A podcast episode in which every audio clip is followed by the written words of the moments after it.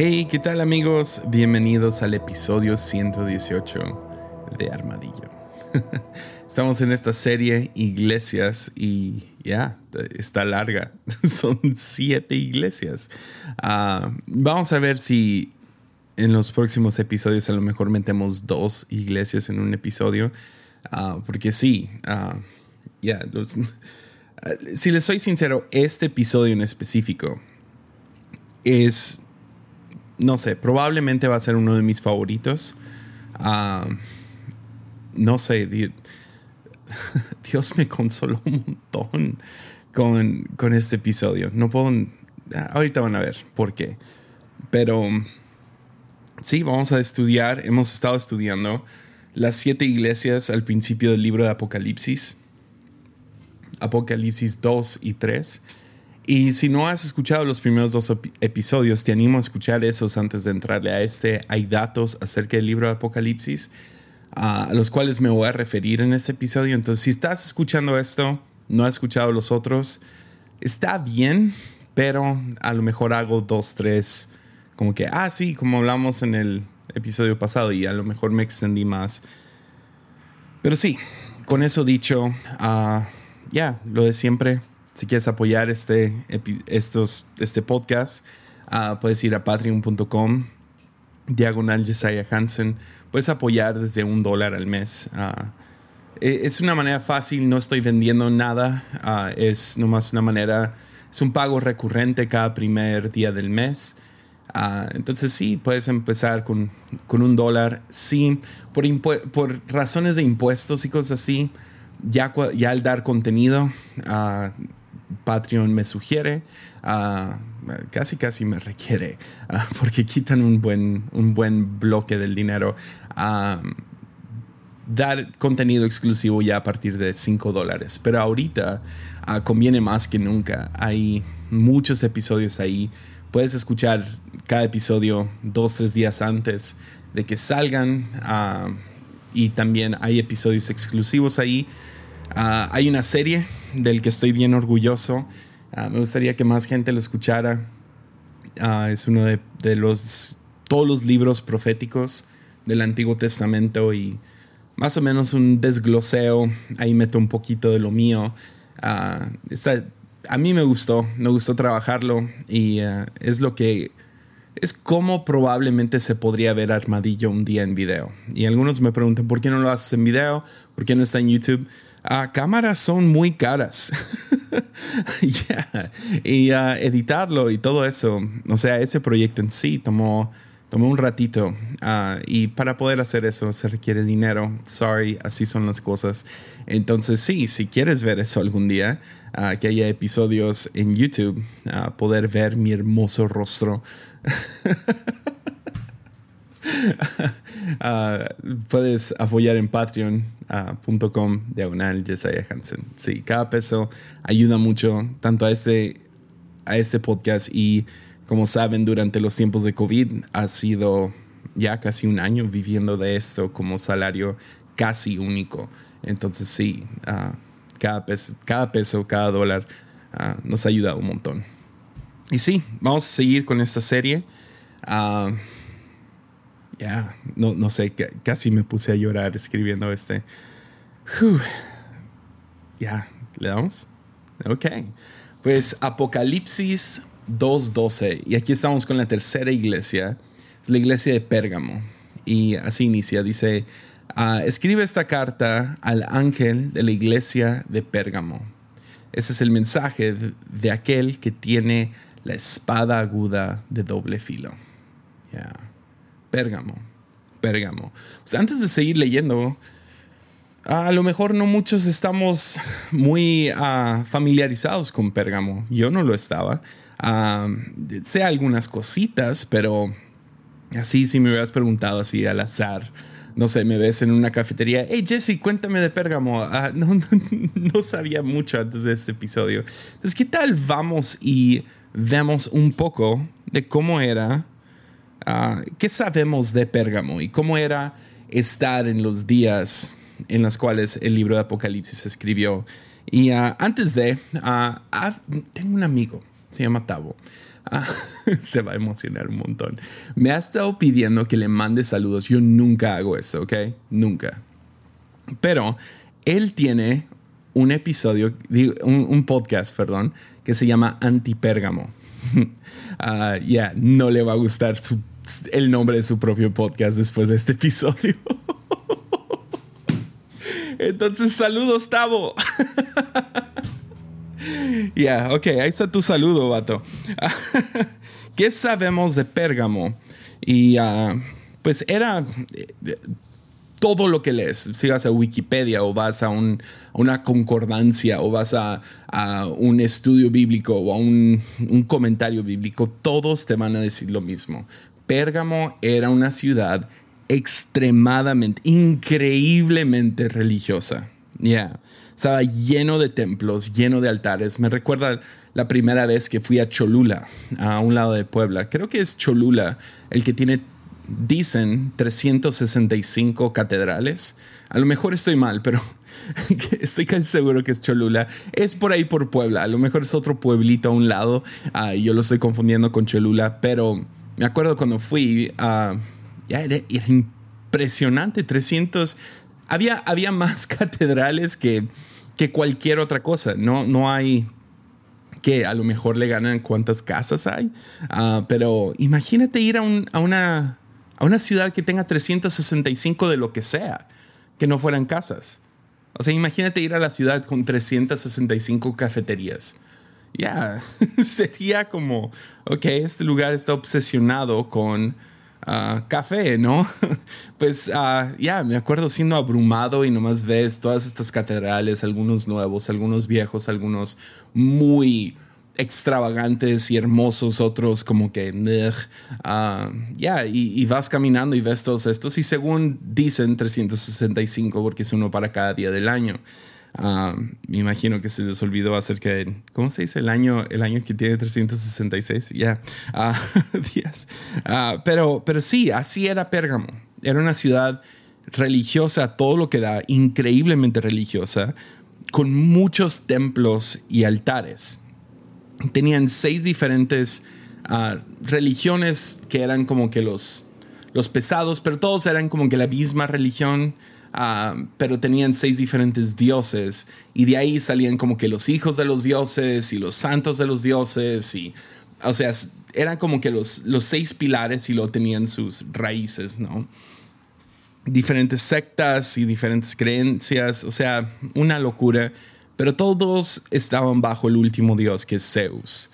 Ahorita vamos a ir a hablar de Zeus, pero ah, ya, una de las una de las diosas y puedes ir a, Google y ver las imágenes de, su templo. Ah, era el era la, diosa Atenea. Y Atenea era la diosa de sabiduría y guerra.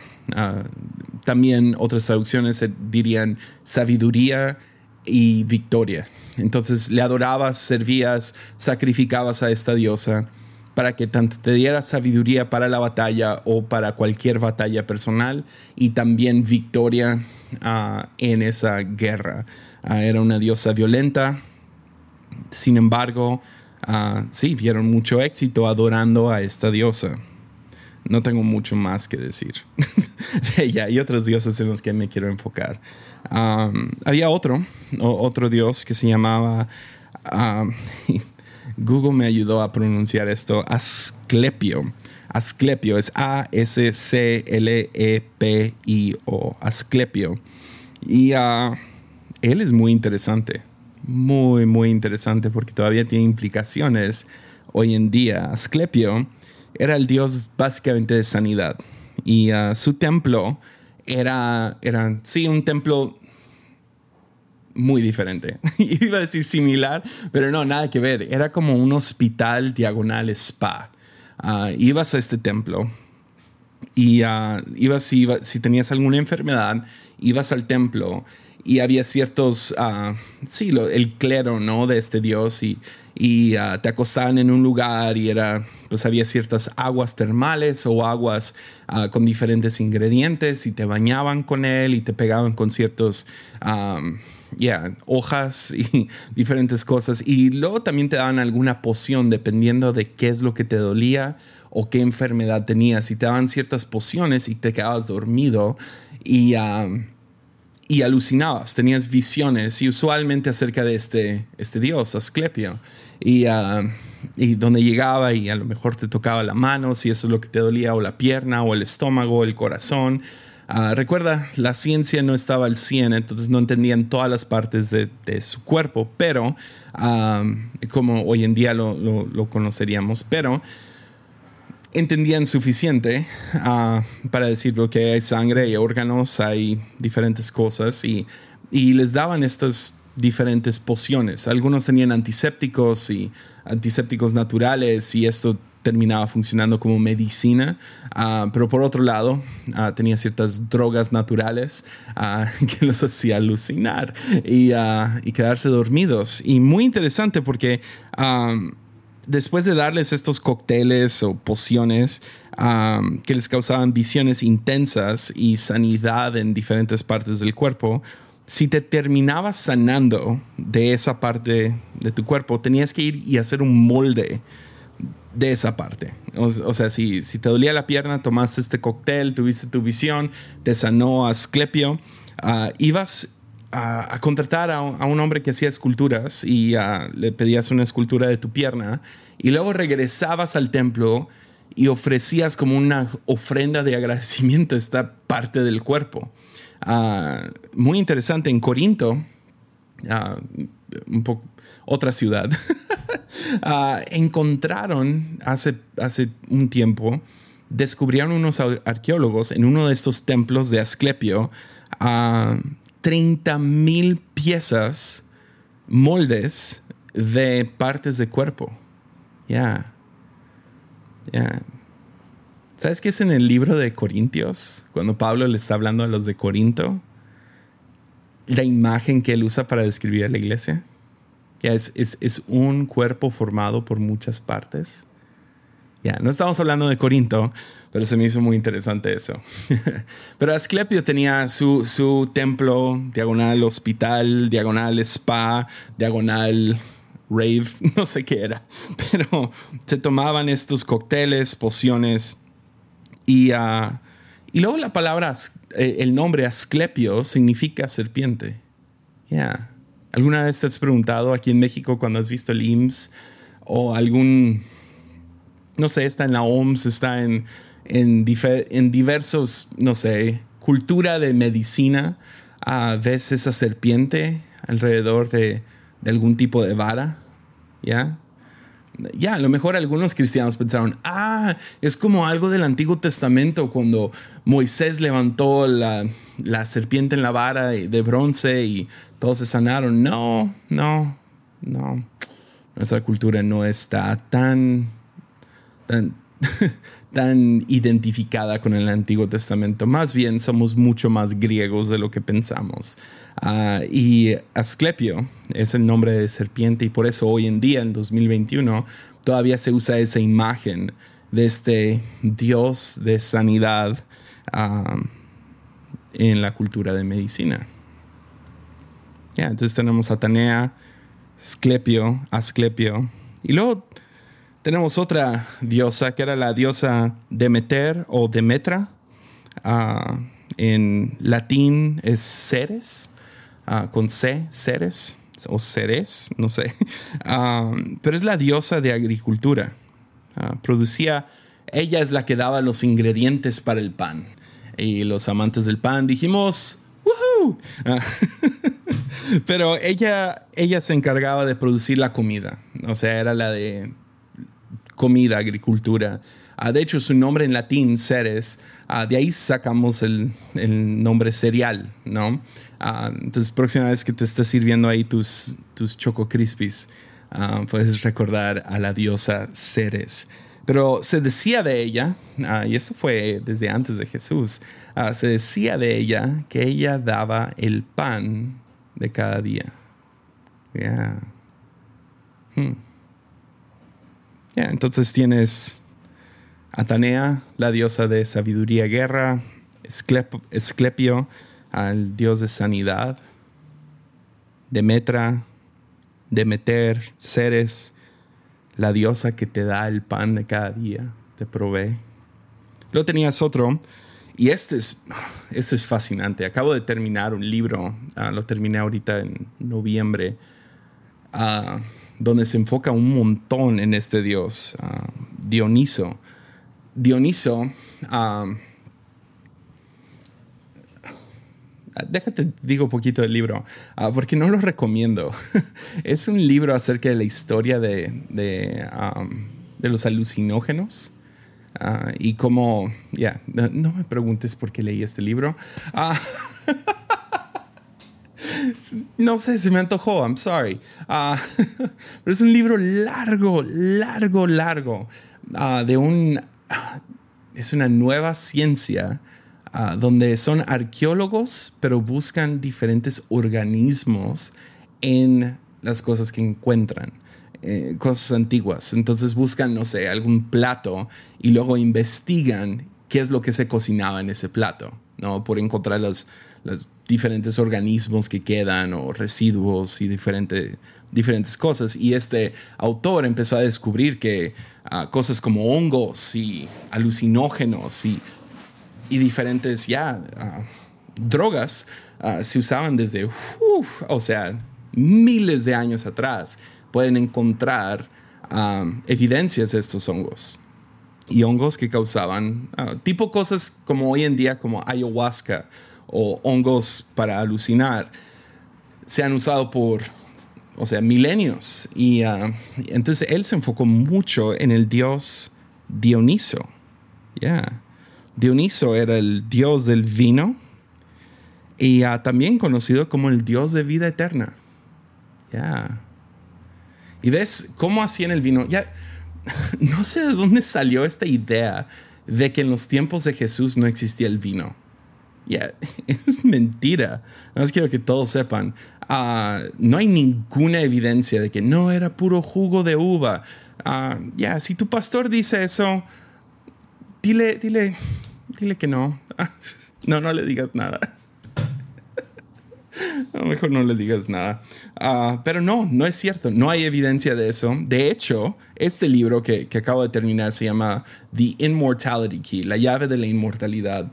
Y ah, ellos describen todos los rituales de los griegos con estos hongos y alucinógenos y diferentes, ah, ya, diferentes mezclas y pociones que hacían, todos para, para drogarte básicamente. Usaban cannabis y usaban hongos de diferentes regiones y los importaban y los mezclaban y era una locura. Y el dios uh, Dioniso era el que les daba estas pociones, era el que se aparecía ante ti cuando tomabas estas pociones, uh, especialmente en, una, en, un, en una ciudad muy pequeña afuera de Roma que se llamaba Eleisu, eh, Eleusis, Eleusis.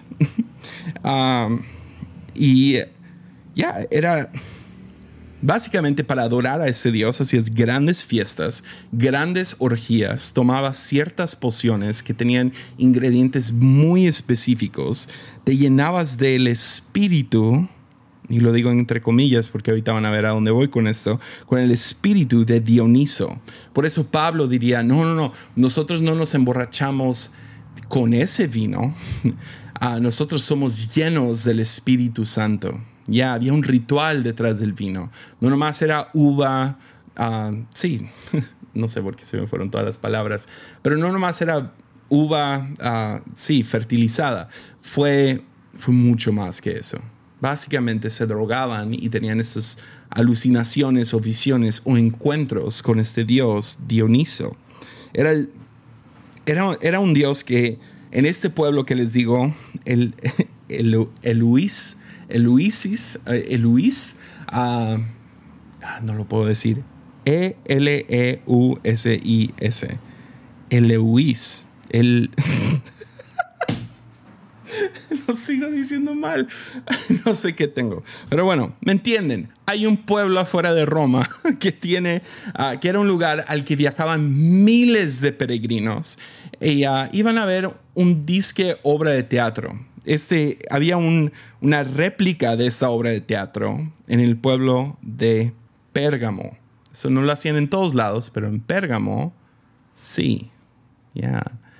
Y todas estas miles de personas iban para ver este, esta obra de teatro, pero ah, ya no era nomás una obra de teatro. Esta obra de teatro fue lo que terminó inspirando a mentes como Platón, Aristóteles o a Homero mismo. Recibieron visiones de democracia, de filosofía, de amor, de diferentes cosas que hoy en día son pilares para nuestra sociedad. Ya. De hecho, uno de los lugares más prevalentes de este dios, Dioniso, el dios que da vida eterna, ah, el dios de fertilidad, fiesta, vino, se encontraba en Canaán. Ya. A lo, mejor, a lo mejor ya estás poniendo los rompecabezas junto. Porque ¿cuál fue el primer milagro que Jesús hizo? Fue en una boda en Canaán. Una boda que se echó a perder porque no había vino. Entonces Jesús toma agua, la cambia en vino, y el hombre que estaba muy familiarizado con vino, de hecho, Canaán era un, hasta el día de hoy hay viñedos y viñedos ahí, no es por Jesús, es por Dioniso. El, el encargado del vino dijo, este vino es mucho mejor que cualquier vino que he probado en mi vida. Ya. Entonces ahí ves a Jesús, ¿no? Llegando a, a tomar, a poner su su huella por encima de el Dios de fiesta, el Dios de fertilidad, el Dios de vida eterna. Ah, también se decía que era el Dios de vida y vida en abundancia. ¿Y qué es lo que dice Jesús? Yo vine para traerles vida y vida en abundancia. Ya, diciendo, ¿sabes qué? A lo mejor su vino con sus pociones y su arte y sus orgías piensan que les da vida, pero solo es una, es una versión muy pirata de lo que yo vengo a traerte. Ya. Y no lo, ni, ni lo tuvo que decir él. Con tan solo cambiar el agua en vino, el que probó el vino, el, ¿cómo se dice? El maestro de vinos, dijo, ese es el mejor vino que he probado. Ya. Ya. Y el último Dios, y a lo mejor el más, y lo digo entre comillas, poderoso era el Dios Zeus. Sabemos del Dios Zeus, hemos visto las películas de Hércules, lo hemos visto con rayos en las manos, sabemos quién es, pero en Pérgamo había un monumento inmenso. Es más, aquí tengo una foto, no lo puedes ver, pero es un trono. Es un trono, no sé, tiene quién sabe cuántos escalones para subir. ahorita son las ruinas, tienen como que réplicas de este trono. Pero este trono está en el punto más alto de la ciudad y miraba hacia abajo. Y ah, era un trono para, para una montaña. O sea, no era, no, era, no era para ningún ser humano. Era inmenso y era para hablar de la magnitud de este Dios, quien era considerado el Dios de los dioses y el Rey de los reyes. En otras palabras, el Señor de señores y el Rey de reyes. era una cultura sofocante. Vivir en Pérgamo en esos días era absolutamente sofocante, imposible de, de evitar todo mundo entrelazado con su Dios, con su manera de hacer las cosas. No podías comer pan sin pensar en seres. No podías conseguir medicina sin tener que darle gracias a Asclepio. Si ibas a la guerra o querías sabiduría, tenías que ir con Atena. Si querías fiesta, divertirte, pensabas en Dioniso. Y si querías poder, era Zeus. Aparte de estos seis dioses, y hablé un poco de esto en el episodio pasado, aparte de estos seis dioses, tenías una competencia enorme entre estas siete ciudades de Asia Menor.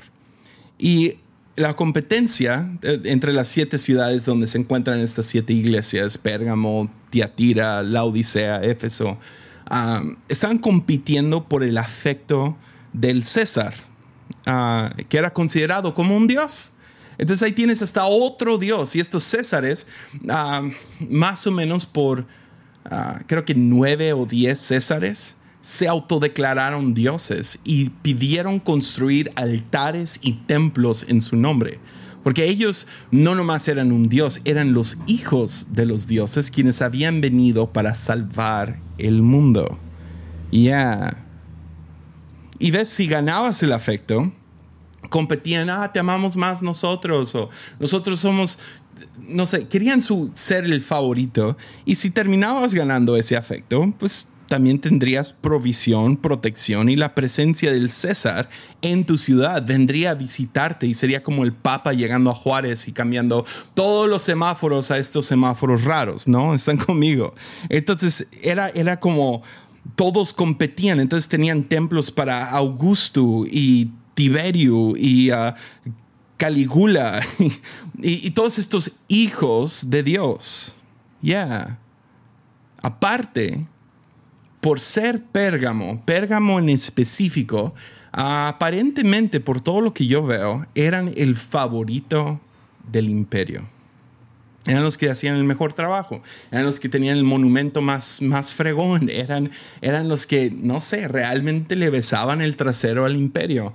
Entonces, por ser favoritos, el gobernador de Pérgamo se le había dado una espada y esta espada representaba Ah, tú puedes, tú tienes el mismo poder sobre la vida y la muerte que tiene César. Ya. Entonces, ahora que sabemos poquito de Pérgamo, leamos esto otra vez y veamos si nos da un poquito más de contexto. Apocalipsis 12. Escribe esta carta al ángel de la iglesia de Pérgamo este es el mensaje de aquel que tiene la espada aguda de doble filo. ah, Jesús de volada dice, ah, tu gobernador tiene una espada, pues yo tengo una más chida. y les dice, yo sé, yo sé que vives en la ciudad donde Satanás tiene su trono. ¿Se acuerdan de ese gran trono? Sin embargo, has permanecido leal a mi nombre te rehusaste a negarme aún cuando mi testigo fiel Antipas murió como mártir en medio de ustedes, ahí en la ciudad de Satanás. Pero tengo unas cuantas quejas en tu contra. Toleras algunos toleras algunos de, usted, de entre ustedes que mantienen la enseñanza de Balaam, quien le enseñó a Balac cómo hacer tropezar al pueblo de Israel. Ah, ya, esa es una historia bastante larga. Básicamente Balaam era un falso profeta ah, que no podía maldecir a Israel, entonces le enseñó a Balac, el rey enemigo de Israel, cómo conquistar a Israel por seducirlos con sus muchachas. Esa es la, la versión más corta que les puedo dar. Les enseñó, le enseñó a pecar, incitándolos a comer alimentos ofrecidos a ídolos y cometer pecado sexual. De modo parecido, entre ustedes hay algunos Nicolaitas que siguen esa misma enseñanza. No sabemos mucho acerca de Nicolaitas. Hay muchas opiniones. Ah, escuché este dicho una vez, ah, donde, donde se juntan dos o tres escribas, hay nueve a diez opiniones. Y sí, hay muchas opiniones, pero básicamente lo más básico que encontré ah, con los Nicolaitas, lo, más, lo que para mí tuvo más sentido es que había, había un maestro ah, que se llamaba Nicolás o algo así, ah, y tenía gente que tenía un pie adentro del cristianismo y, y con el otro andaban era básicamente, ya, puedes seguir a Jesús, pero pues también, pues para estar seguros, pues también dale tus sacrificios a, a, Taneas si te vas a la guerra. también pide protección de Zeus. ya, ya, es más, ¿sabes qué? Más diviértete en las orgías de, de Dioniso y... ¿Por qué no agradecer por tu pan de cada día a, a esta diosa Ceres y ya, haz un molde. Si te sanó la poción, pues haz un molde de tu cuerpo y nomás ve y entrega tu sacrificio. Hay que nomás estar seguros. Es lo que más o menos yo entendí de los Nicolaitas. Entonces dice, arrepiéntate de tu pecado o de lo contrario, vendré a ti de repente y pelearé contra ellos. Ellos, no ustedes, no la iglesia. Ellos con la espada de mi boca lo cual todos los comentarios están de acuerdo con esto. La espada de mi boca ah, se refiere a la verdad. Va a venir a descubrirlos como mentirosos. Todo el que tenga oídos para oír debe escuchar al Espíritu y tener lo que Él dice a las iglesias y entender lo que Él dice a las iglesias. A todos los que salgan vencedores les daré del maná ha sido escondido. Qué interesante palabra, escondido en el cielo. Y le daré a cada uno una piedra blanca. Y en la piedra estará grabado un nombre nuevo que nadie comprende aparte de aquel que lo recibe. Secretos. les daré este maná secreto y les daré una piedra blanca con un nombre secreto. Ah, una de las razones que menciona Piedra Blanca es porque Pérgamo en, especial han encontrado muchas piedras blancas. Se cree que eran como las calles, estaban hechas de piedras blancas y en cada piedra blanca ponían el sello o el nombre del César o del César anterior, el César que haya estado en poder cuando se construyó esa calle o esa, ya, ¿me entienden? Entonces se encontraban por todos lados estas piedras blancas con el nombre de César. Entonces, con todo eso dicho, ¿por qué te dije al principio que me mueve este pasaje? Pues, imagina ser un cristiano en Pérgamo, más por un momento. Ve y ponte en ese lugar. Y piensa por un, por un momento cómo ha de haber sido ser un cristiano. Nueva, este nuevo movimiento ni se llaman cristianos, ah, son seguidores del camino, el camino de Jesús.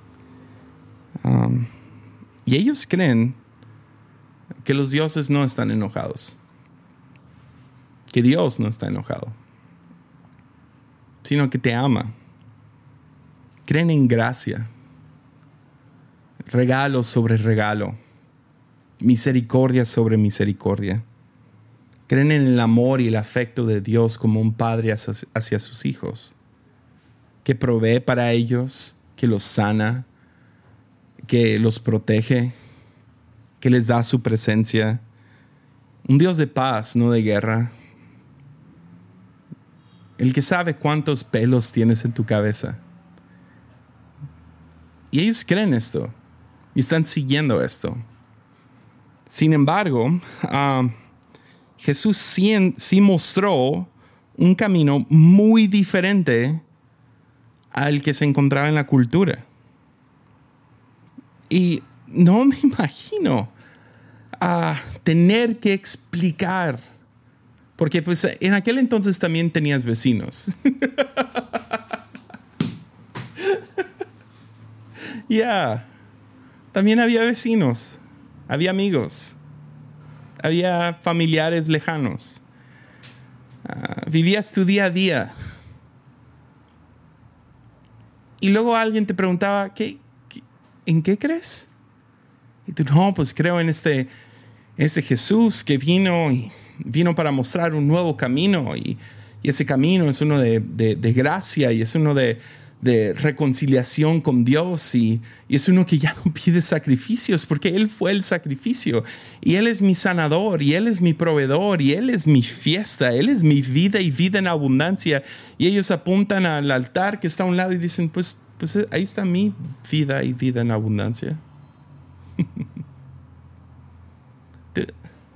¿Tu, Dios qué? ¿Tu Dios cree en paz? Pero ok, cuéntame más acerca de este Jesús. No, pues mira, vino y enseñó por tres años y declaró que venía su reino. Sí, ¿qué pasó con ese reino? Porque mira el reino en el cual vivimos, no es poderoso, no es poderoso Roma y la ciudad de Pérgamo. Y, tú contestarías, sí, pero es, un reino ah, diferente. Ah, y, dónde está? ¿Dónde se encuentra? Pues aquí, aquí, ahora, ok. ¿Y dónde está tu líder? Pues, pues murió ah, y resucitó, ah, pero, pero no está aquí ahorita, se fue volando. y, uh, y, ellos dicen, oh, oh, wow. ¿Y, quién lo mató? ¿Quién? quién ¿César? ¿El imperio romano? Oh. entonces me estás diciendo que señor César, mi señor, mató a tu señor. Ya. Oh. ¿Dices que resucitó? Sí, resucitó al tercer día. Ah, igual que Dioniso.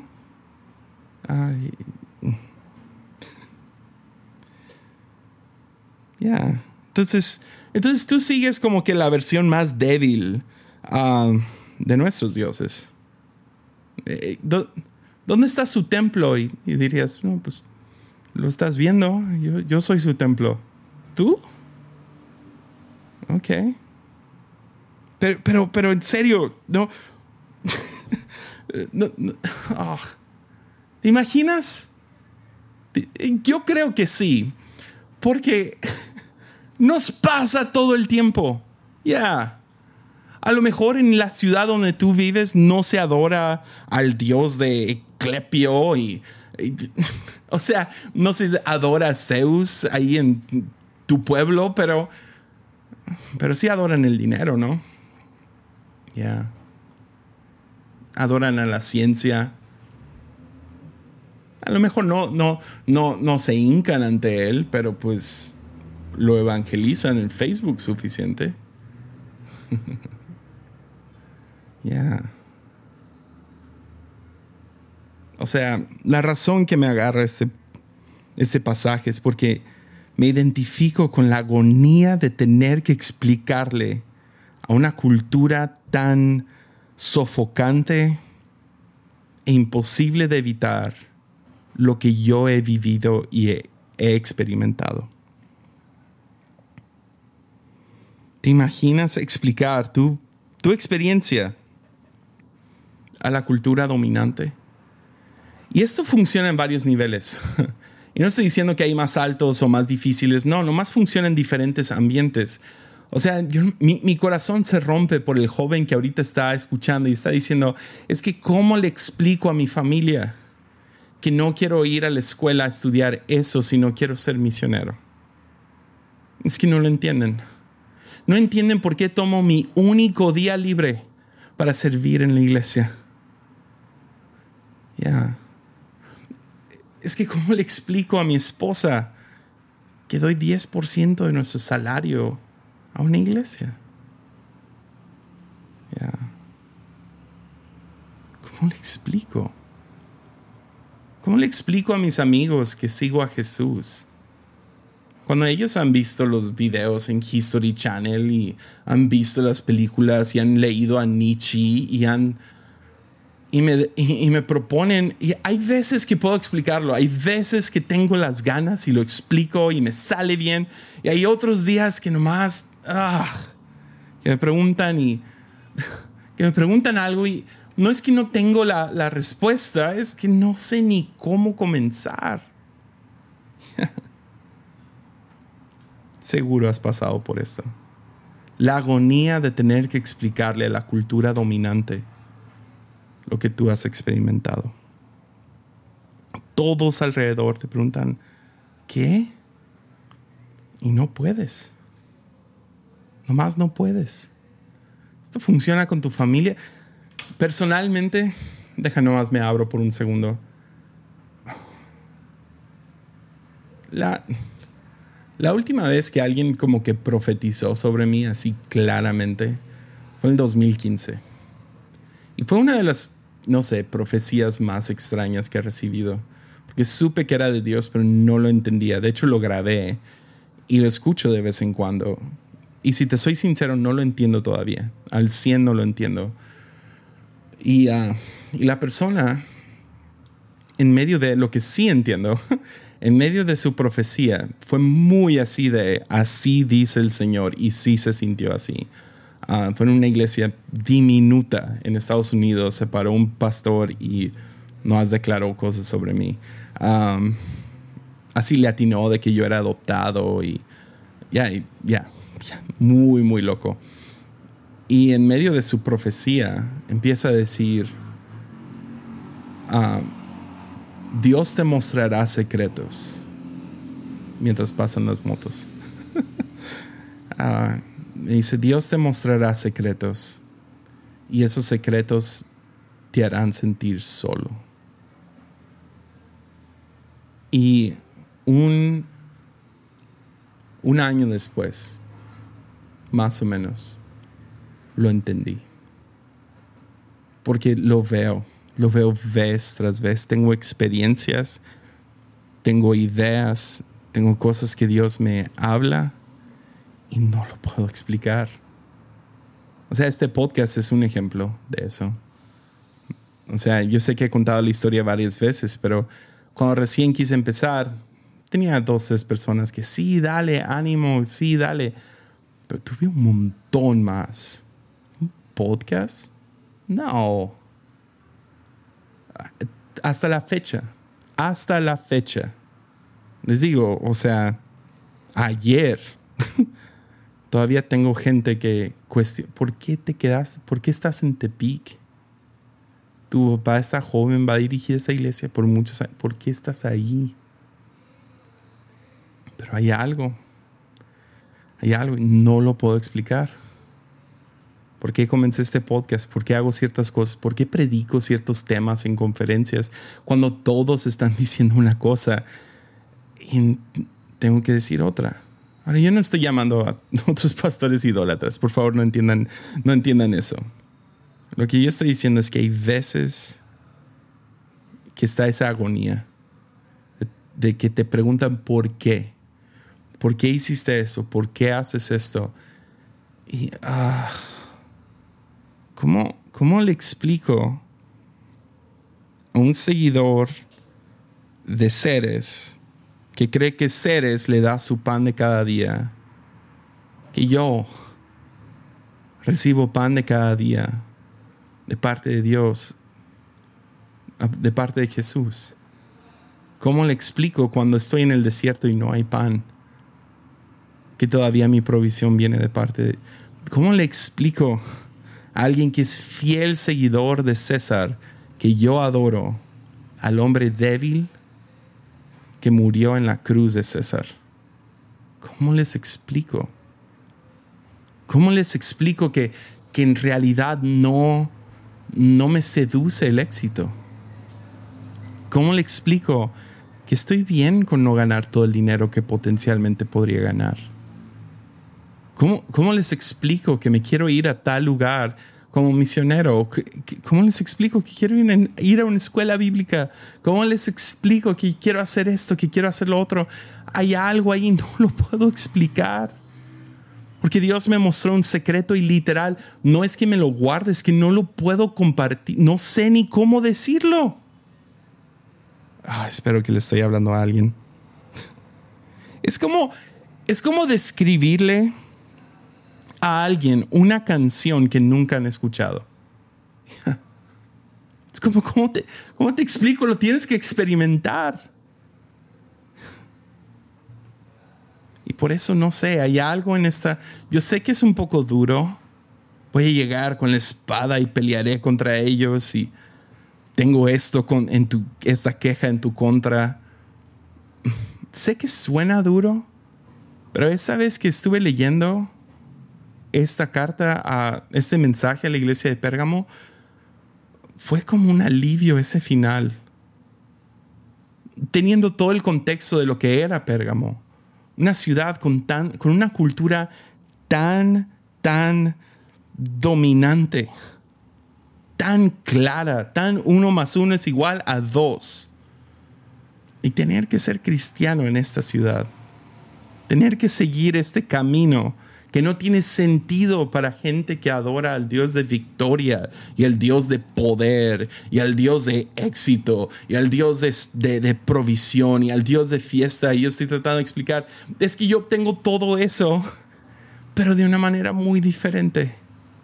El poder de Jesús yo creo que es mayor que el de Zeus, pero Roma mató a Jesús. ¿Cómo les explico? Que aunque ellos mataron a Jesús, Jesús sigue siendo el rey de reyes, señor de señores, el Dios de dioses.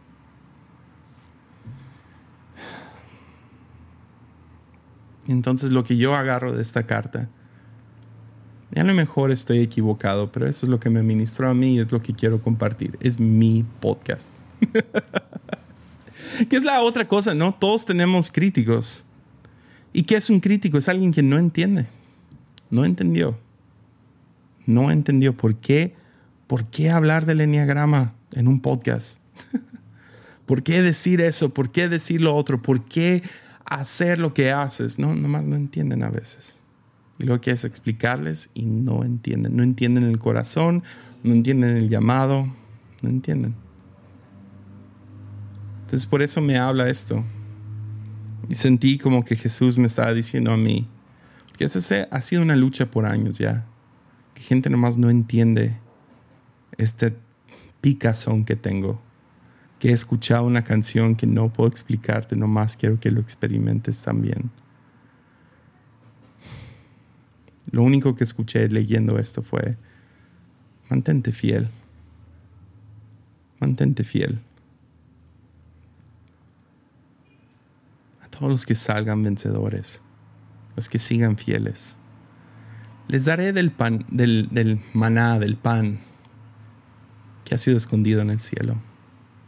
Eso yo lo tomo como promesa, que hay veces que me siento solo en un desierto árido y Dios dice, no, yo te voy a dar las fuerzas a seguir con esta misión única que tengo sobre tu vida. Cuando te sientas estancado, cuando te dan ganas de ir con la corriente, voy a llegar y voy a soplar esa vela, esa vela de barco, ¿no? Y la voy a mantener andando. Te voy a dar lo que necesites. Y luego le daré a cada uno una piedra blanca. Y en la piedra estará grabado un nombre nuevo que nadie comprende aparte de aquel que lo recibe no sé por qué me... Ah, alguien tatúes esa, una piedra blanca. Ah, vi, diferentes argumentos. Unos dicen que es el nombre de Jesús. pero yo me voy con la otra teoría, que no es mía, de que es la nueva identidad que Dios nos da. Y junto con esa identidad viene todo un llamado, experiencias una fe experiencial, ¿no? Nadie la entiende, nadie la comprende, nadie la puede leer, pero tú sabes, tú sabes bien. Entonces cuando te sientas tentado a seguir la corriente, ser otro Nicolaita, ser un el pueblo de Israel cuando Balaam los pudo engañar. No, te, no, no sé, a lo mejor hay alguien aquí tentado a nomás renunciar y, ¿sabes qué? Nomás voy a hacer lo que hizo mi papá y mi abuelo. Nomás voy a hacer lo que están haciendo mis amigos. Ya, ya sea que se trata de provisión, se trata de fiestas, se trata de protección. Mantente fiel. Mantente fiel. Y te voy a mostrar secretos. Una canción que nadie más ha escuchado. Ánimo.